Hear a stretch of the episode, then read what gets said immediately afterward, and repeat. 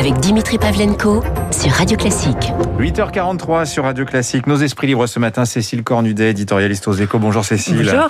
Et Pascal Perrineau, professeur émérite des universités, président des alumni, les anciens de Sciences Po. Bonjour Pascal. Alors, on va peut-être commencer par ce sujet que j'ai à peine, que nous avons à peine évoqué ce matin, mais malgré tout, il s'est passé des choses intéressantes à l'Assemblée nationale. Séance musclée pour le Premier ministre Jean Castex. Je vous propose d'en écouter un petit florilège. Mais quel conseil municipal, quel conseil départemental et quel conseil régional se permettrait de voter sur des décisions qui ont déjà été adoptées, qui ont déjà été édictées Voilà la réalité. Très clairement, on ne participera pas à cette mascarade démocratique et à ce simulacre de consultation. C'est vraiment au 1er avril qu'aujourd'hui. Et la blague du jour est cette mauvaise mascarade. Le vote n'aura aucune conséquence. Car même si nous venions à voter non, cela ne changerait rien. Vous n'avez pas voulu vous saisir de cette opportunité. Ce n'est pas la première fois. Je me souviens qu'au deuxième confinement aussi, vous aviez détourné le regard et préféré ne pas participer au vote. C'est votre choix. La démocratie, c'est la transparence. Voilà, dans l'ordre, Damien Abad pour euh, les Républicains, Jean-Luc Mélenchon, vous l'avez reconnu, et Jean Castex, le, le, Premier ministre. Ça a donc chauffé hier. Euh, Cécile Cornudet, je commence avec vous. Alors, d'un côté, moi, je lis l'opinion ce matin qui dit la stratégie du gouvernement vis-à-vis du Parlement, c'est isoler, oublier, négliger. Bref, ils sont, ils seraient comme ça relégués au statut de chambre d'enregistrement. Et puis, alors vous, vous dites ce matin, dans, dans, dans, dans les colonnes des échos. Euh, au contraire, euh, Macron n'écouterait-il pas trop les oppositions dans ces mesures de reconfinement? Là, il faut nous expliquer. Non, non, c'est une provocation, vous avez ouais. bien compris. Je pense qu'il ne les écoute pas. Et d'ailleurs, euh, on a vu hier avec la séance d'hier, vous disiez qu'elle était intéressante, elle était ébouriffante, mais à mon ouais. avis, c'est la quintessence de ce que les Français supportent plus. Ouais. Euh, et on arrive au point de rupture où effectivement, on a un président qui euh, ne consulte absolument pas, il ne tient pas compte de ce que proposent les oppositions et les oppositions elles-mêmes qui sont dans un rôle, un jeu de rôle plutôt de euh, contestation systématique sans jamais euh, rien proposer euh, quelque chose de cohérent. Alors, il ne les écoute pas, mais il est, je pense, très travaillé par la critique et oui. il craint tellement la critique où qu'elle soit, mais y compris des oppositions, qu'il se rigidifie un petit peu dans ses positions. Et ça s'est passé sur son choix du 29 janvier de ne pas reconfiner, qui au départ était un choix pragmatique. Je peux encore gagner du temps et on ajustera au fur et à mesure. Et comme il a vu monter la critique de, euh, euh, il s'est trompé sur son choix du 29 janvier, et ben au lieu d'adapter, il a pris il y a 15 jours ses décisions semi-confinement, non vrai non confinement, qui dit pas son nom que les gens n'ont pas comprises et qui, euh, euh, voilà, un petit peu par parce qu'il s'est accroché à sa à sa promesse du, du, du 29 janvier, il n'a pas su à temps peut-être ouais. euh, évoluer et proposer des mesures plus contraignantes. Donc résultat, les gens ne comprennent euh, ne comprennent rien. Et il a le... fallu, voilà, oui. 15 jours après, revenir à la télévision pour réexpliquer, un peu étendre et un petit peu dramatiser euh, la situation pour espérer que les gens comprennent que la situation était un petit peu dangereuse en ce moment. Non mais je, je, je vais peut-être un peu exagérer, mais c'est catastrophique. On voit depuis ce matin, il y a ce psychodrame autour des assistantes maternelles. Alors est-ce qu'elles pourront garder les enfants Est-ce qu'elles pourront pas? Est-ce qu'on aura du chômage partiel pendant la période des vacances? Ou est-ce qu'il faudra poser des congés?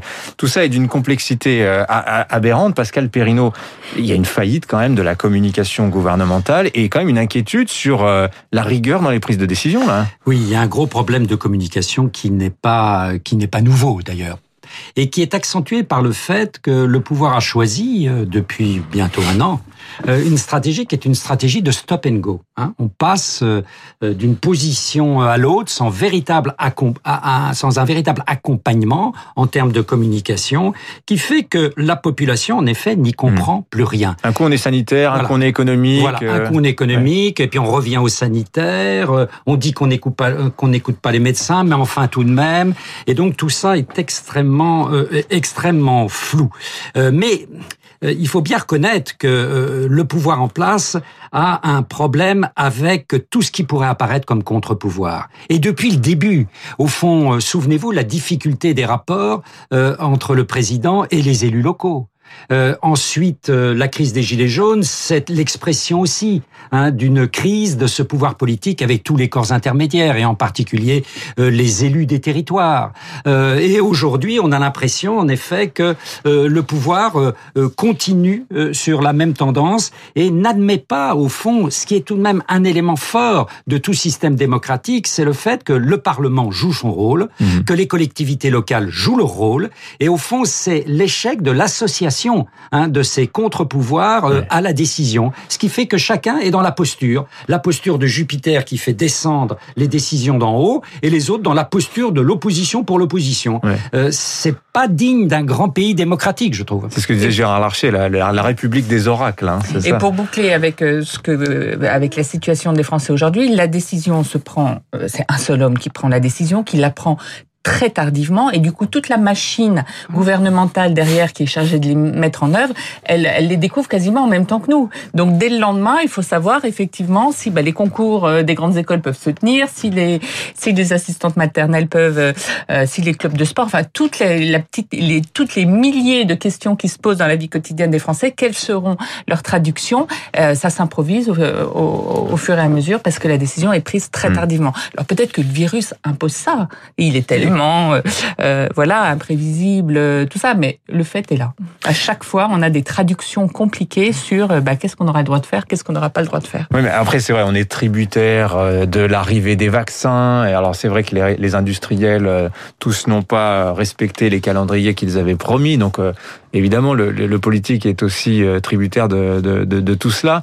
Mais malgré tout, on est surpris quand même qu'il n'y ait pas eu des plans qui soient prévus. Et si ça se passe mal avec les vaccins, euh, est-ce que qu'est-ce qu'on fait, hein, Pascal Perrino oui, Il n'y a, jamais euh, de solution euh, claire, de plan B. Gouverner, c'est prévoir, en hein, l'occurrence. Hein. Hein. et là, on a une technostructure, technostructure, comme on dit jadis. Vous voyez, on était très fiers de la technostructure française.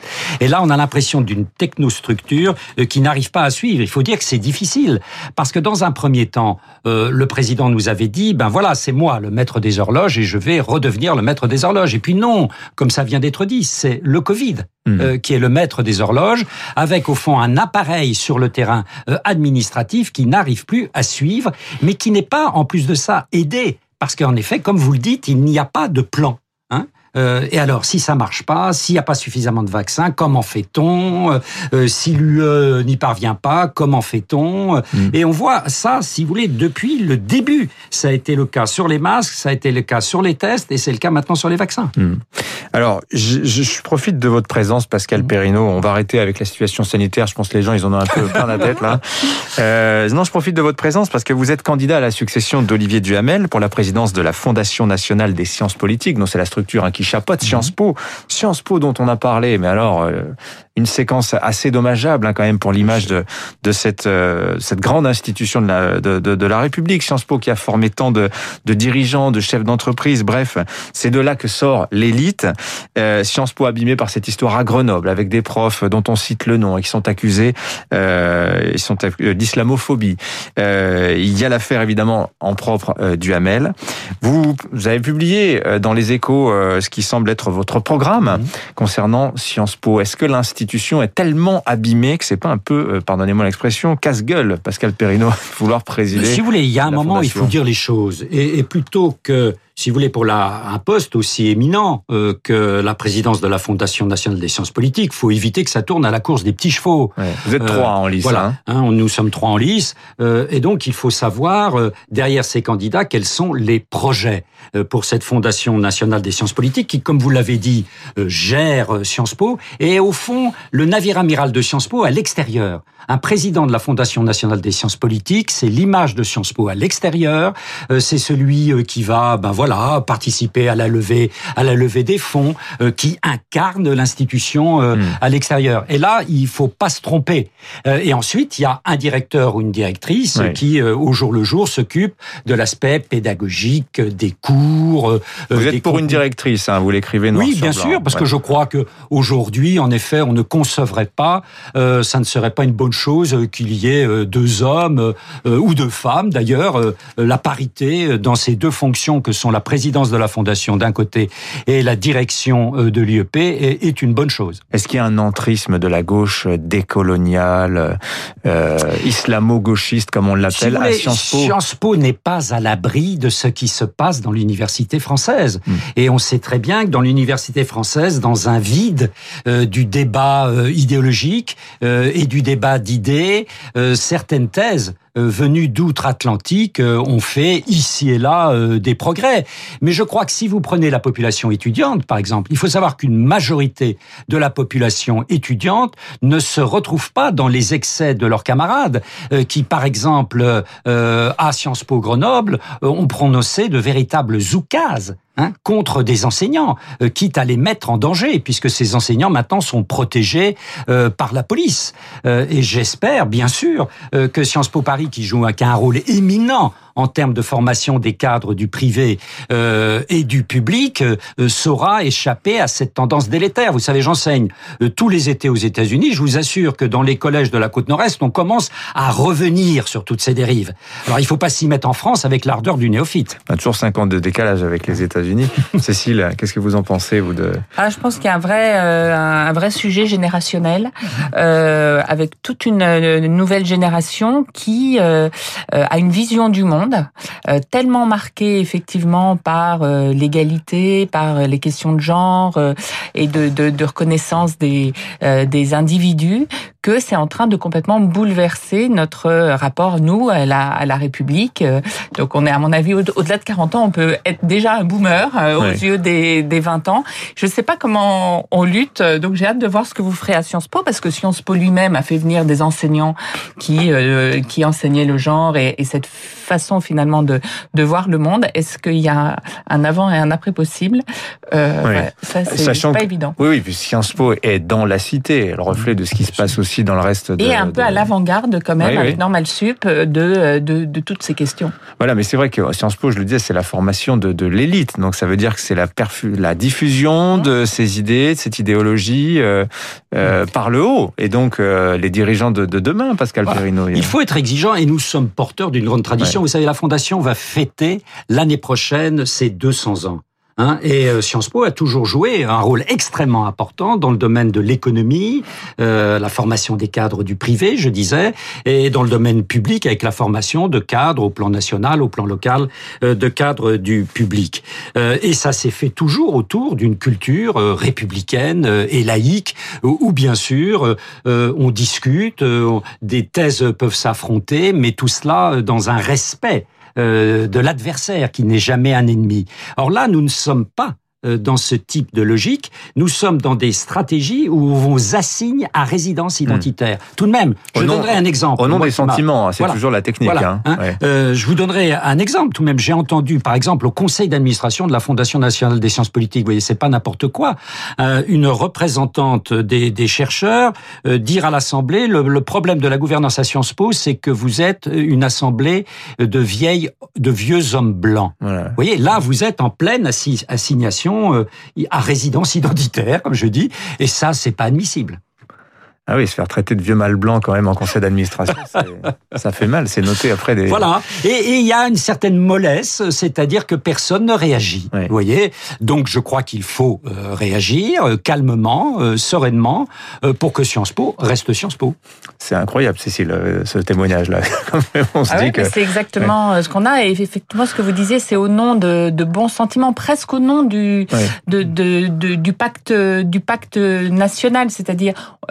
Toute cette jeune génération, elle pense que euh, on ne peut vivre ensemble que si on respecte complètement l'identité euh, de l'autre. Si je me permets, c'est qu'aux États-Unis, en réalité, où la liberté de parole est absolument sacrée, hum. le seul moyen de faire taire quelqu'un, c'est de crier plus fort que lui lorsqu'il s'exprime. Et c'est pour ça, hum. en fait, qu'il y a cette mise en avant de sa sensibilité, de ses sentiments, et qu'il faut pas heurter la sensibilité de l'autre. Mais c'est assez peu adapté finalement au cadre français, où la liberté d'expression, elle est cadrée. Il y a des choses qu'on a le droit de dire, il y a des choses qu'on n'a pas le droit de pas le droit de dire, euh, Cécile. En tout cas, euh, cette jeune génération, elle est baignée de culture Netflix où il y a des, vous savez, dans toutes les séries Netflix, il y a un quota, il faut qu'il y ait 30% d'homosexuels, il faut que tous les 30% de couples mixtes, même si euh, l'intrigue se passe dans une ville où il y a zéro euh, couple mm. mixte, il n'empêche. Et ça, les, la, la, les, les jeunes Français sont nourris à cette culture-là. et je, voilà, encore une fois, je sais pas comment on peut garder cette idée française de républicaine autour de la laïcité mm. quand toutes ces nouvelles cohortes pensent comme ça. Pascal Perrino Oui, euh, je crois, si vous voulez, qu'il y a tout de même un mouvement profond, parce que nous sommes en France et nous sommes les héritiers d'une grande culture. Euh, je, je, vois très bien autour de moi. Il y a, euh, par exemple, euh, des étudiants noirs, euh, des femmes, des jeunes, des homosexuels qui ont envie d'être entendus autrement que par leur identité de genre ou leur identité ethnique. Il y a des femmes qui en ont assez euh, d'être là euh, tout simplement parce que euh, ce sont des femmes.